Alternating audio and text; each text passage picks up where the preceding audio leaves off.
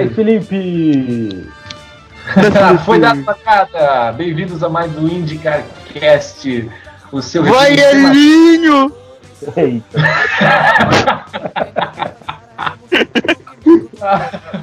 melhor, melhor começo de IndyCarCast do que esse não tem, cara. Eu, não sei, não, não faz nenhum começo igual a esse. é do Brasil! vai, vai. Vai, vai no Vatapá, vai, não sei. É, seja mais uma vez bem. Vocês, né? Tudo que é bom se vai rápido, né? Pois é, este, senhoras e senhores, é o último IndyCarCast. Ah, Oh, que pena, cara. A gente vai fazer assim esse programa ficar épico. Música fúnebre. Não, cara, realmente, nossa, eu tô chorando aqui, gente. Um algumas, pe- tempo. algumas pessoas conseguiram um novo Matheus. emprego, né? Estão deixando o programa aí. Eu vou fazer Pronatec, É, né? Porque traíras, eu diria, estão deixando emprego e tal, mas. é, eu tô na fila do Pronatec aqui. já. Não, pois é, eu tô passando Felipe. regada aqui. Eu gostaria de um tempo, Matheus, pode citar essa parte, porque eu vou, eu vou ali no canto chorar e daqui a pouco eu volto, porque eu tô muito comovido com esse último IndyCarCast. Meu Deus.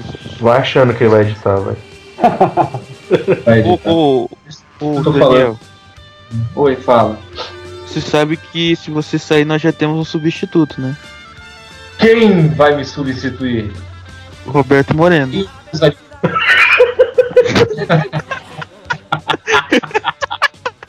a gente vai começar esse de CarCast, o último CarCast, com.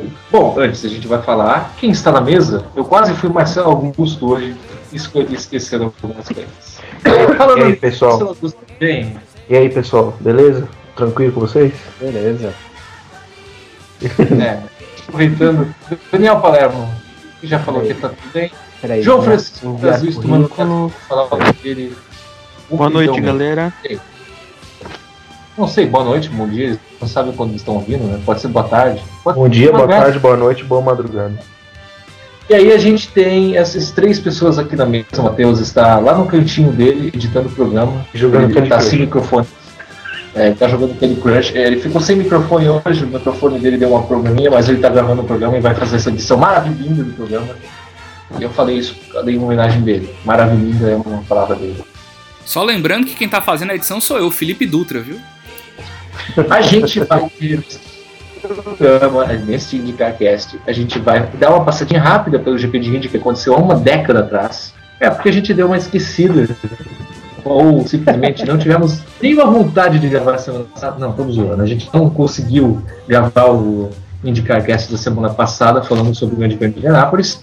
E a gente vai dar uma passadinha rápida sobre isso aí. A gente também vai falar, óbvio, dos três carros que capotaram, que deram um backflip duplo com 900 no ar no Indianápolis, nos treinos livres antes do treino classificatório, é, que foi na semana passada, caso do Érico Castro Neves, Joseph Bulgardi e do Ed Carter. E a gente vai falar também sobre essa polêmica aí dos aerokits, se eles precisam dar uma aliviada na velocidade ou essas coisas. A gente também vai falar do treino classificatório, sobre quantos. é, quem foi o melhor, quem foi o pior, quem decepcionou, quem melhorou, quem tal, essa coisa treino classificatório que também foi feito também por causa da chuva, é, meio diferente. É, cada piloto apenas teve um, um- uma volta, Única assim, tentativa. uma única tentativa, obrigado. Com quatro voltas e não teve mais nada além disso. Teve o Bump Day também, mas isso não interessa. A gente também vai falar sobre a prévia da próxima prova, que todo mundo está falando claro, que se você não sabe disso, você não merece ouvir esse podcast. Que as 500 milhas de Anápolis no próximo dia 24. A gente vai falar também quem que a gente acha que vai ganhar, quem a gente acha que vai bater, em qual volta o. é, Eu ia falar Dracone, mas o Dracone não vai participar. É, o Saavedra vai participar. Então, qual volta o o Saavedra vai bater, o Hilderman vai bater na última curva, enfim, essas coisas.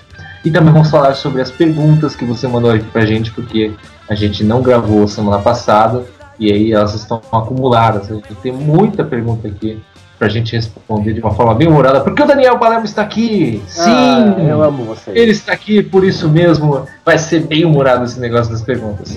E tudo isso nesse programa 46, que é o último programa de todos os tempos. Tudo que bom, tudo que é bom, senhores, dura pouco. Já Esse dizia, programa vai decolar. Em esse 3, programa vai decolar. 2, Vamos voar pai. 1. Indianapolis,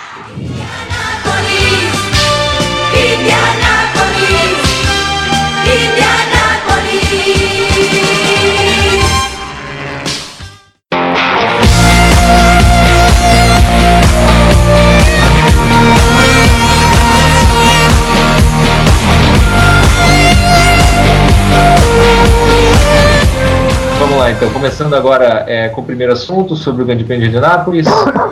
Que aconteceu semana passada, que teve Power vencendo, que teve um strike na largada, que só teve uma bandeira amarela e que teve.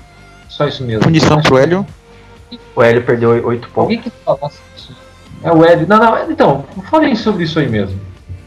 Por que, que o Hélio perdeu pontos? Por campeonato ficar com mais né? graça. Isso aí. Muito obrigado. Cara, o, o Daniel, ele vai responder todas as perguntas, até involuntárias, que vamos fazer nesse programa. Isso vai ser um. Mas vamos lá. É, por que, que o Hélio perdeu 8 pontos no campeonato? Cri, cri, cri. Pô, Porra, Não, legal. João, tipo, sabe. eu acho que Ninguém sabe. Ah, ele, ele, ele, ele, perdeu foi, os pontos. ele foi considerado culpado no acidente e ele. Parece que ele tocou o Dixon. Então ele foi considerado É, e puniram ele. Oito Isso aí. Ele, ele provocou o strike, o Big One largada, porque ele tocou no carro do Dixon. Tá Ele nas suas 300 corridas, nada melhor do que fazer a edição do Grande Prêmio 300 causando um strike o Big One largada para ficar marcado na corrida. Eu, eu achei isso sensacional. Eu achei É, que já foi quis- planejado já antecipadamente já isso aí. É, ele quis Vou eternizar. fazer um né? strike aqui para marcar minha corrida 300. Até porque É. vitória é muito clichê demais, né? Eu, Fazer um eu acho, que- eu acho que quem provoca um Big One devia ganhar pontos. Não, É. claro. É, tipo o Mario Bros. Causa graça. Exatamente, Saavedra é um bônus. Saavedra campeão. Vamos lá. Mas além disso, o Hélio perdeu realmente 8 pontos no campeonato porque ele causou o strike na largada com o Scott Dixon. Sete carros foram envolvidos nesse strike, o Hélio chegou lá atrás, o Dixon é, teve uma recuperação, mas também não teve um bom resultado. E só isso aconteceu de bandeira amarela no no Grande Prêmio de Indianápolis, que, contando de Grande Prêmio de Barber, Long Beach, Louisiana e Indianápolis, tivemos menos bandeira amarela do que o Grande Prêmio de Saint Pete ao todo. Vocês sabiam? Não. O, é o de incrível, quatro corridas acabou, com tá em bandeiras amarelas do que amarela. só. Pois é, é quatro corridas inteiras com menos bandeiras amarelas do que apenas uma. Isso é incrível. Mas a pessoal teve muita cautela e por isso cada vez menos a gente vai ver bandeiras amarelas na Indy. E pro pessoal que estava odiando ver esse número de bandeiras amarelas, quero ver vocês reclamarem agora. Quero ver o mimimi. Ô, ô Daniel, Quero ver o Oi. tem. Só pra voltar rapidinho no outro assunto, tem um ouvinte muito ilustre, mandou uma pergunta pra gente aqui, o Matheus Antônio da Silva. É um cara que sempre ouve a gente aí, né? É, ele, ele tá perguntando o que, que vocês acham da categoria punir com perda de pontos ao invés de acrescentar tempo no resultado final. Eu acho que é mais Eu acho Pô, quase- muito mais interessante. errado. Eu acho mais interessante, eu acho até correto. Porque é, no caso da Indy, muita gente. Não sei nesse ano, tá? Eu, na minha opinião, acharia bem mais interessante porque o piloto pensaria bem mais vezes em causar um acidente do que você simplesmente perder resultado na corrida final. É, Não, mas perdão, se você acrescentar, tempo na corrida mas se você acrescentar tempo no resultado final, você vai perder ponto do mesmo jeito. Você vai parar lá mas- atrás, né? Mas você perde vai continuar pontuando, cara. que você causou. É além, tipo, você causa o acidente e fica lá atrás, você ainda vai perder mais pontos, entendeu? É. Você decresce. Você não ganha pontos, você perde pontos. E aí é, É. mais interessante porque o pessoal tem mais cautela. Porque, tipo, assim, teve aquele dia que o Will Power ficou fechando o Hélio Castro Neves de propósito. Tipo, ele era retardatário, cara. Então não ia acontecer nada com ele se ele só tivesse uma punição de tempo. Ele tinha que ter uma punição É de aí. pontos. É isso aí, eu concordo completamente com o João nesse caso. É, bom, além disso, a gente também teve ah, o Power vencendo. O Power, eu não tenho os resultados das corridas da, da, da classificação aqui, mas também não houve muitas surpresas. Power venceu e Hayhall, Graham Hayhall, ou melhor, Graham Hall, terminou em segundo na última corrida. De novo, É, tá. Sei lá o que, que tá dando nele aí, que. É aquele Cara, tá milkshake fazendo de. de- Aquele, shake- mil, esse aquele shake de bacon milkshake. cerveja, né? aquele milkshake Não? lá e tá batizado, cara. Não, tem alguma coisa de shake aí, rapaz. Esse bicho ganha shake assim na- na- durante a corrida, assim. Me vê o shake aqui, que agora vamos entrar. É o tônico dele, o shake. É. Mas a. Não, mas ele foi muito bem, é o segundo colocado. Eu ouvi dos narradores americanos algo interessante. Ele não é o mesmo Hale dos últimos anos. Pois é, É, né? A última coisa vitória deu. dele. A última vitória dele, senhores, foi em 2008. Então, que foi a primeira, né? 2008. 2008. 2008, isso faz o quê? Se eu sou de Sete humanas, anos. Sete, Sete anos. Obrigado. E só pra Sete lembrar, ele andou de Ganassi um bom tempo, né? Uns dois Isso. anos, eu acho. É Dois verdade. anos. Isso aí. 2011 e 2012. É, provando que a Rei é melhor do que a Ganassi. É, não, pera. A Ganassi B. É, a Ganassi B esse ano sim. É, Ganassi B com Kimball. Grande Kimball, aliás. quando- onde ele terminou mesmo? No top 10, né? Não, pera. Ah, não terminou. lembro. Não faço ideia, faz tempo a corrida. É, ninguém lembra do Kimball.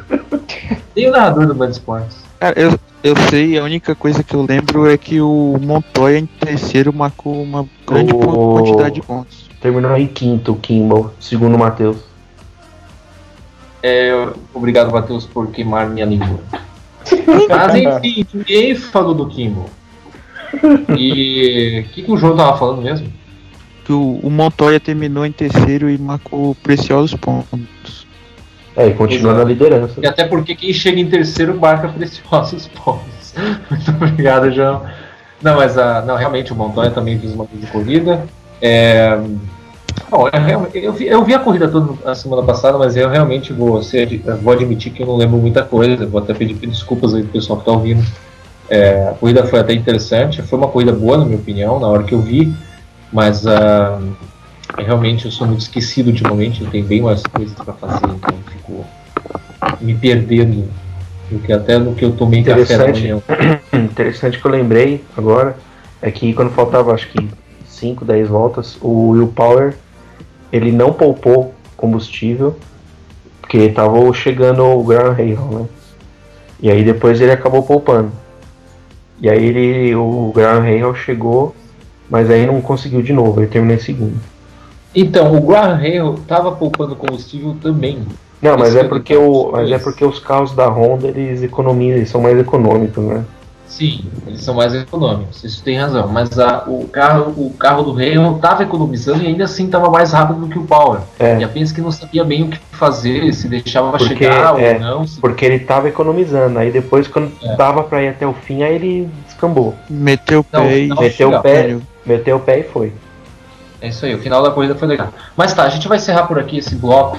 É, chega, a gente acabou. Tem muita coisa pra falar, a gente vai ter muita coisa mesmo a falar, até porque esse é o último IndyCarCast do, do, de, de todos os Da tempos. história. das nossas vidas. A gente já volta. E, claro, a gente volta se você clicar no link abaixo, né?